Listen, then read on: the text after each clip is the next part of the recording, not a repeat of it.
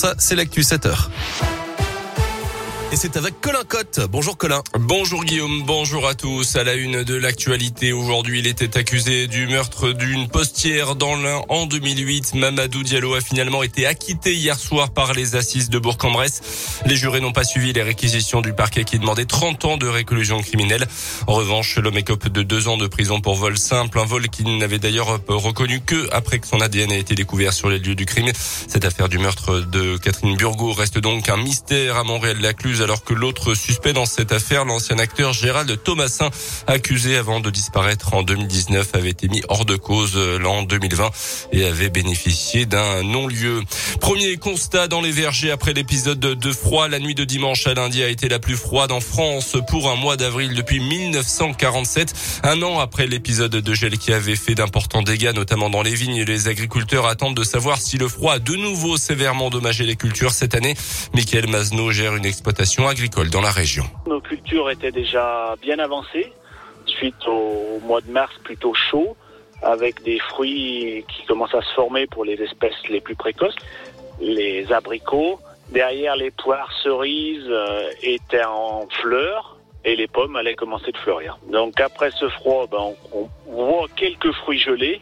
Maintenant, évidemment, il faut attendre quelques jours pour voir vraiment l'impact définitif.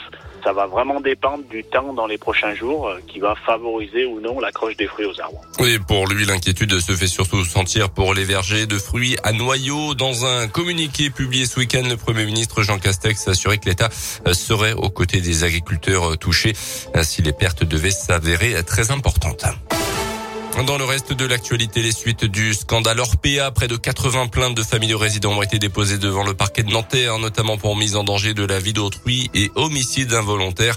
Le groupe privé de maisons de retraite accusé dans un livre enquête de privilégier la rentabilité financière de ce groupe au bien-être et à la santé des résidents. Un coup dur pour la marque Ferrero. À deux semaines de Pâques, des centaines de tonnes de chocolat Kinder fabriqués en Belgique sont rappelés en France en cause un lien potentiel avec des cas de salmonelle. Le groupe précise qu'aucun produit n'a été testé positif chez nous, mais plutôt au Royaume-Uni. Une soixantaine de cas au, total ont été détectés, euh, sont concernés par ce rappel les Kinder Surprise, les Chocobons, les Mini Eggs, les Happy Moments et les Kinder Mix notamment.